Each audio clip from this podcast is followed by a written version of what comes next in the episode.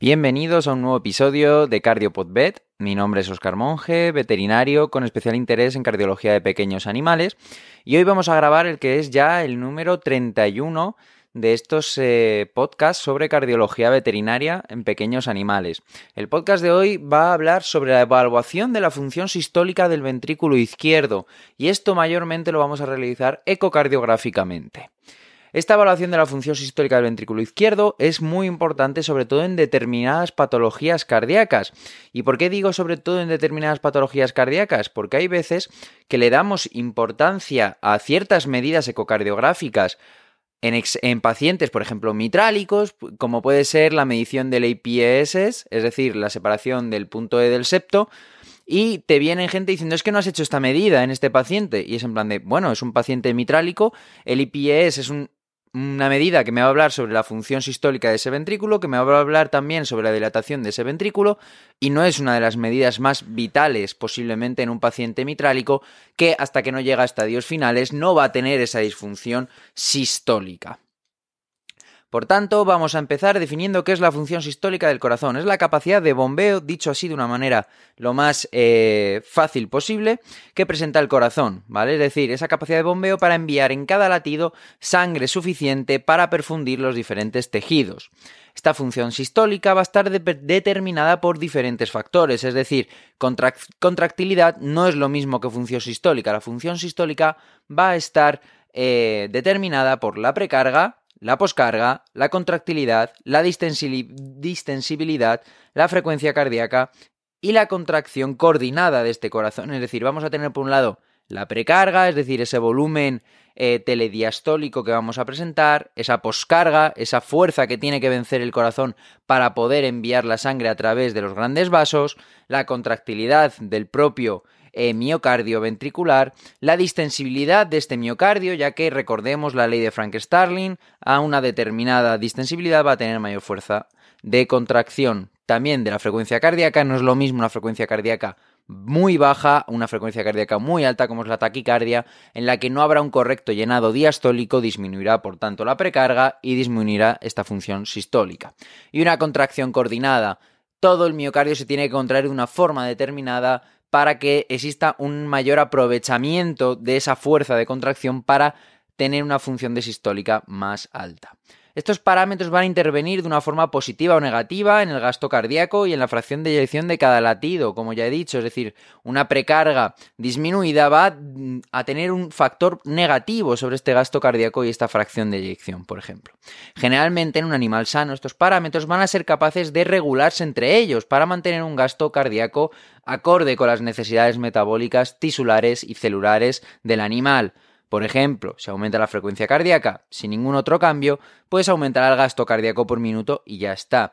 Pero cuando hay un aumento muy severo de la frecuencia cardíaca, en realidad, como ya he dicho, puede ser contraproducente al impedir un correcto llenado diastólico, es decir, ya estamos afectando a la precarga de ese corazón y por tanto al gasto cardíaco. Existen diferentes formas de medir esta función sistólica en el corazón, siendo la más habitual y la más sencilla la eh, utilización de la ecocardiografía para medir esta función sistólica y sobre todo en el ventrículo izquierdo, es en el que nos vamos a centrar principalmente en este podcast. Recordemos que el ventrículo izquierdo es muchísimo más fácil de evaluar que el ventrículo derecho debido a la morfología que éste presenta. Es verdad que cada día hay más eh, métodos y más mediciones para poder valorar de una manera objetiva este lado derecho del corazón, pero hoy nos vamos a centrar sobre todo en el ventrículo izquierdo. Como ya he dicho, lo más habitual es el uso de la ecocardiografía, pero no es el único, método. El cateterismo, la angiografía, la resonancia magnética son métodos con los que podemos determinar también esta función sistólica, pero es verdad que son métodos que podríamos considerarlos un poco más avanzados, ¿vale? Sobre todo que en nuestro caso todos estos métodos requieren de anestesia para poder realizarlos. Ecocardiográficamente, lo más básico va a ser una evaluación subjetiva, que la realizamos, yo la suelo realizar en el primer corte, en dos dimensiones, en el cuatro cámaras para external derecho, ¿vale? Longitudinal. Ahí ya ves cómo se contrae ese ventrículo izquierdo, si se contrae toda, es decir, tanto el septo interventricular como la pared libre, de una forma coordinada, si es una contractilidad normal o no del miocardio.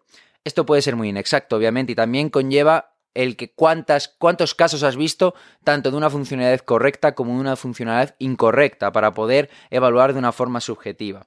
Y puede conllevar a error. Por ello siempre lo vamos a acompañar de las mediciones objetivas. Es verdad que esto conlleva una curva de aprendizaje, como ya he dicho, tanto la forma subjetiva como la objetiva, es decir, coger unos cortes ecocardiográficos correctos para realizar las medidas de una manera correcta.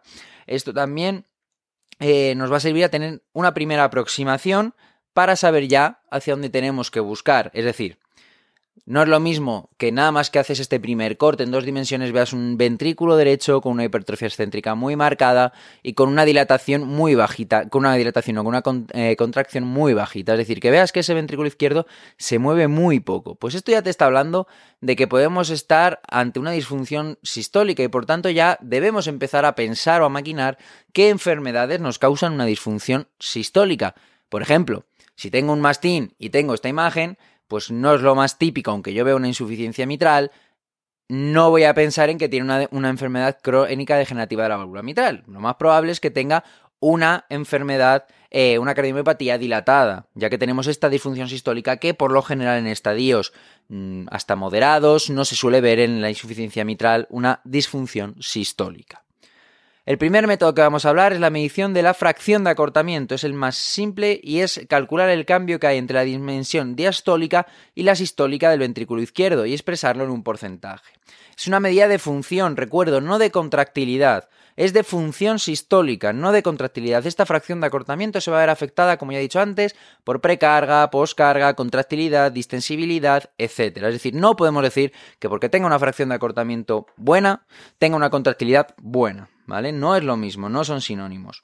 Se va a calcular restando el, el diámetro diastólico al sistólico y dividiéndolo a su vez otra vez por el diastólico. Y por último lo multiplicaremos por 100. El valor normal de una fracción de acortamiento va a ser entre 25 y 45 en la mayoría de razas caninas y entre el 20 y 55% en el gato. Tenemos que tener en cuenta que hay razas que tienen sus intervalos específicos.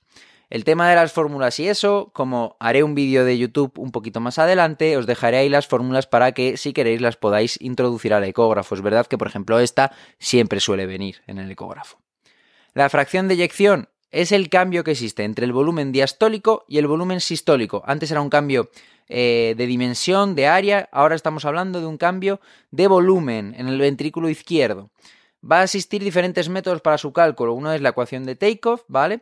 Que se utiliza en la mayoría de ocasiones con el modo M, pero es verdad que necesitamos que el corazón tenga una geometría mantenida. Si esta geometría está alterada, ya no nos va a realizar una medida eh, exacta. tenemos que tener en cuenta que estas mediciones son fórmulas matemáticas con formas geométricas. Si yo utilizo una forma matemática pensada para una forma geométrica como es la del ventrículo izquierdo sano, para un ventrículo izquierdo de una cardiomiopatía dilatada, que es más eh, redondeada, ¿vale? Es menos ahuevada y más redondeada, pues la fórmula no va a ser exacta, va a tener un error, ¿vale? Ya que hemos cambiado de forma geométrica realmente.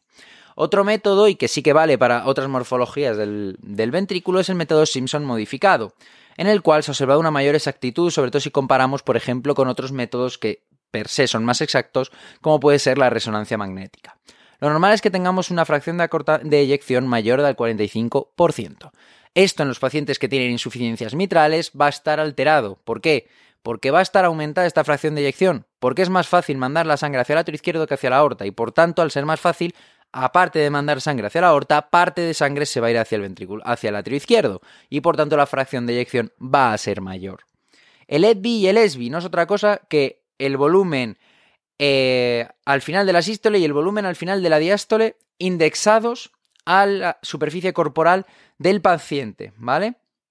Esto va a ayudar al diagnóstico de las hipertrofias excéntricas o de las disfunciones sistólicas. Un EDB, es decir, en Diastolic Volume Index nos va a hablar sobre una posible hipertrofia excéntrica y el SB, ¿vale? En Systolic Volume Index nos va a hablar de una posible disfunción sistólica, es decir, no ha conseguido expulsar toda la sangre que debería se ha quedado con un volumen más grande del que debería, dicho así de una forma un poco más coloquial. El EDB normal va a ser, por lo general en la mayoría de las razas, menor a 100 milímetros por metro cuadrado y el SB menor de 30 milímetros por metro cuadrado. Además, si está entre 30 o 60 milímetros metro cuadrado este ESBI, se considera que va a haber una disfunción sistólica leve. Si está entre 60 y 90, una disfunción moderada. Y si es mayor de 90, una disfunción severa. La fracción de acortamiento circunferencial, el FAC. Esta es una medida de función, igual que es la fracción de acortamiento per se, en la que vamos a valorar el cambio de área. La anterior, el, el, diámetro en este caso es el área. En el corte transversal se suele realizar en el corte transversal, en el emitoras derecho, a la altura de los músculos papilares y el normal va a ser que sea mayor del 50%. Tenemos que tener en cuenta que en la medición de este, de este parámetro, cuando hacemos el área del ventrículo izquierdo, vamos a incluir dentro de ese área los músculos papilares, tanto en el paciente canino como en el paciente felino. Sin, eh, sin embargo, por ejemplo, en la especie equina, estos músculos papilares se dejan fuera. ¿Vale? El IPSS, es decir, la distancia del punto emitral de la válvula mitral al septo en el modo M. Este parámetro nos va a asistir, nos va a hablar de si existe una disfunción sistólica, ya que no se vacía este ventrículo izquierdo y por tanto, eh, al no contraerse, no vaciar este ventrículo izquierdo, no llega contactar, entre comillas, la punta de la valva mitral con la pared del, del septo interventricular, y es verdad que en casos de hipertrofia excéntrica muy severa del ventrículo izquierdo vamos a poder verlo también aumentado, pero es que generalmente también es cierto que una hipertrofia excéntrica severa del ventrículo izquierdo suele conllevar una disfunción sistólica. Generalmente la medida que siempre se ha usado, los cursos bien, es la de 7 milímetros. A partir de 7 milímetros es que está aumentado. Pero esto avanza, como todo, y se habla de que en animales de menos de 15 kilos el valor de corte debería ser 4 milímetros, a partir de 4 milímetros ya se dice que hay disfunción sistólica, más de 8 milímetros en caso de animales de 15 a 40 kilos y más de un centímetro en animales de más de 40 kilos. ¿Vale? Esto lo tenemos que tener en cuenta a la hora de valorar a estos pacientes. No vaya a ser que siendo un paciente gigante lo veamos justo en 7 y digamos, no, eh, digo en 7, en 8 milímetros y digamos, está aumentado. No, no está aumentado realmente en este paciente. ¿Vale? Otras mediciones que vamos a utilizar son las mediciones en las que utilizamos los tiempos sistólicos, ¿vale? Tenemos el ratio periodo preeyección entre el tiempo de eyección, ¿vale? Este ratio se realiza midiendo primero desde el final del QRS hasta el inicio del flujo aórtico, ese tiempo, y luego la duración que dura el flujo aórtico. Y se hace el ratio PEP-ET, es decir, periodo, periodo preeyección entre el tiempo de eyección. Si es mayor de 0,4 se considera normal y que puede existir una disfunción sistólica. Esto nos muestra que hay un aumento del tiempo de eh, tiempo de contracción isovolumétrica debido a que el corazón, por digamos, digámoslo de alguna manera, le cuesta vencer esa presión eh, que existe en la aorta. Otro es el índice TEI, ¿vale? Es un índice de funcionalidad miocárdica o actividad miocárdica y se valora sumando el tiempo de relajación isovolumétrica más el tiempo de, contracción isovolumétrica entre el tiempo de eyección, ¿vale? Todo esto con el flujo aórtico. Se puede realizar eh, utilizando el Doppler pulsado, ¿vale? Ese corte, esa medición del Doppler pulsado donde vemos tanto el flujo transmitral como el flujo aórtico, es decir, el, corte donde solemos medir el tiempo de relajación isovolumétrica, también se puede realizar en el Doppler tisular de igual manera. Lo normal es que esté entre 0,32 y 0,5. Si está disminuido por debajo de 0,32, tendremos una disfunción sistólica y si está por encima de 0,5, tendremos un eh, aumento de esta función sistólica. El DP entre DT, ¿vale? Esto es una eh, derivada eh, que se, mm, que se deriva de la eh, curva de ascenso de la presión intraventricular del ventrículo izquierdo. Esta medida es verdad que es un poquito más abstracta, es un poquito más difícil de entender que las otras, y lo que hacemos es medir desde que la insuficiencia mitral alcanza un metro por segundo de velocidad hasta los 3 metros por segundo. Ver cuánto, eh, ver cuánto, eh, qué gradiente de presión hay en ese tiempo, es decir, qué gradiente de presión o qué tiempo hay en que se consigan esas velocidades. Lo normal es que sea un gradiente mayor de 2.800 milímetros de mercurio al segundo y anormal es que sea menor de 1.500. El MAM o MAPSE, según donde lo leas, eh, yo he encontrado las dos abreviaturas. Es el movimiento del anillo mitral, movimiento anular mitral, ¿vale? MAM. Es decir, el desplazamiento longitudinal del anillo mitral durante la sístole y está correlacionado con la fracción de eyección. A mayor fracción de, eyección, mayor MAM. Este parámetro lo vamos a poder utilizar como valor neto, es decir, lo medimos en modo M vemos cómo se mueve ese anillo mitral, medimos esa distancia o también eh, lo podemos medir indexado. Es verdad que es una medida que se ve que tiene una fuerte correlación o está muy ligada al peso corporal o superficie corporal del animal. Por tanto, yo recomiendo utilizar el MAM indexado a la superficie corporal. Y los valores que vamos a obtener es en animales de menos de 15 kilos, un valor entre 1,47 y 1,83, sería lo normal. Entre 15 y 40 kilos eh, de 1,04 a 1,18 y mayor de 40 kilos entre 0,89 y 1,17. Como veis, este movimiento anular mitral indexado va a ser mayor en animales de pequeño tamaño que de mayor tamaño. A, su vez, también vamos a utilizar el MAM en porcentaje, utilizando la fracción de acortamiento del eje longitudinal y transversal. Esta fórmula del MAM en porcentaje se realiza utilizando, dividiendo, mejor dicho, el MAM entre la resta del diámetro diastólico del ventrículo izquierdo menos el diámetro sistólico del ventrículo izquierdo más el valor total del MAM y finalmente todo esto por 100. Y así tendremos un porcentaje. Este porcentaje normal va a ser entre 40 y 45%. Por último, y utilizando el Doppler tisular, vamos a hablar de la duración de S'. Veremos una reducción de la duración de esta onda, de la onda S', que va a corresponder a la contracción o a la fase sistólica cuando utilizamos la medición tisular en el anillo mitral. El valor eh, que hemos obtenido es verdad que hay que indexarlo a la frecuencia cardíaca, ya sé que se ve afectado por la frecuencia cardíaca. La manera que tenemos de indexarlo es dividir el valor obtenido entre la raíz cuadrada del valor RR del electrocardiograma precedente. ¿Vale? Esta medida veremos una disminución de su valor total y por tanto podremos hablar de que existe una disfunción sistólica. Como ya he dicho, existen otras técnicas más avanzadas, como es el cateterismo, donde podemos realizar mediciones para valorar esta función sistólica del ventrículo izquierdo. Para ello se van a realizar registros de presión en el ventrículo izquierdo, más medidas de volumen. Es una de las medidas en humana que se utiliza de forma más antigua realmente, y una de ellas, la medición que parece ser más antigua, o que más se ha utilizado es la tasa máxima de aumento de la presión sistólica de este ventrículo izquierdo que justamente lo denominan con las mismas siglas que una medida que nosotros ya hemos hablado, que es el dP entre dt. Es verdad que para este tipo de mediciones se requieren catéteres de micro micromanométricos, ¿vale? Y que es verdad que, pues, que eso no lo tenemos todos. Y si no todos ya hacemos eh, procedimientos de cateterismo, pues tener este tipo de materiales o de monitores que sean capaces de realizar estas medidas precisas, pues la verdad es que es bastante difícil. También se utilizan diagramas de presión-volumen con diferentes parámetros, mediciones que se puede hacer dentro de, estos diagramas para valorar la función sistólica de ese ventrículo izquierdo. Esto se realiza en laboratorios, como digo, de hemodinamia de humana, donde es verdad que se pueden obtener una gran cantidad de parámetros hemodinámicos eh, medidos directamente en el ventrículo izquierdo que nos van a hablar muy bien de la función sistólica del comportamiento de ese corazón. También existen eh, otros métodos ecográficos, que verdad que no he hablado de ellos, que son más avanzados, como es el spectracking, la deformación miocárdica, etcétera, que nos van a hablar de esa función sistólica y también de si, si existen disfunciones sistólicas en segmentos determinados del corazón.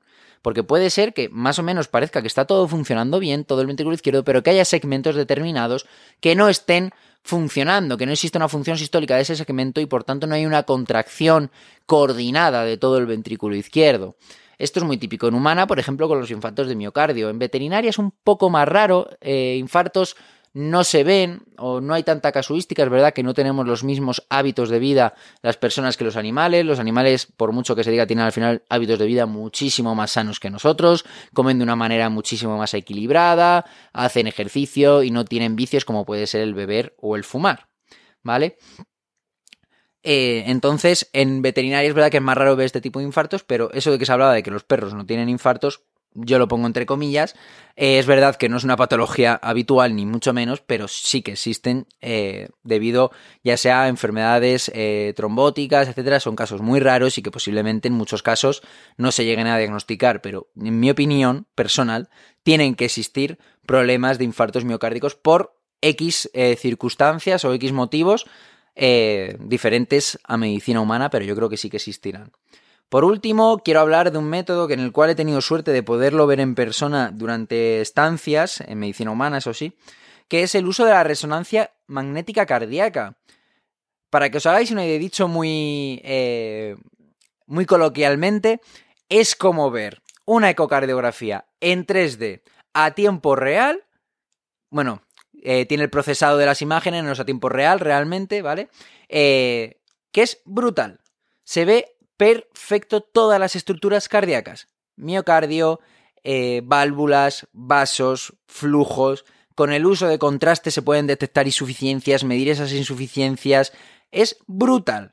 Es verdad que para ver ciertos detalles de ciertas válvulas es mejor la ecocardiografía transesofágica, la ecocardiografía 3D, la ecocardiografía transesofágica 3D, ¿vale? O incluso la 4D, la 4 dimensiones.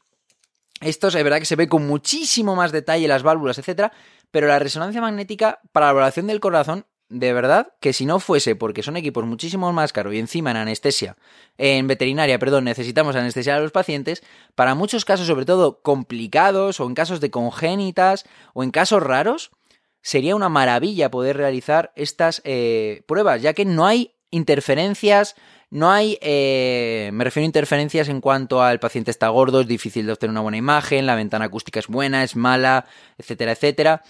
Y no hay esa dependencia de operador que hay en la ecocardiografía realmente, porque al final las imágenes son muy claras, las mediciones eh, está muy bien definido qué mediciones hay que realizar y es brutal cómo se puede ver eh, la función sistólica del ventrículo izquierdo del, o del corazón en general, tanto del ventrículo derecho, que encima en la resonancia magnética podemos valorar perfecto ese ventrículo derecho con esa morfología más anormal, por decirlo de alguna manera, ¿vale? Esa morfología como en V, eh, más diferente media luna, bastante más complicada geométricamente hablando que el ventrículo izquierdo, se puede valorar también de una manera muy, muy, muy buena.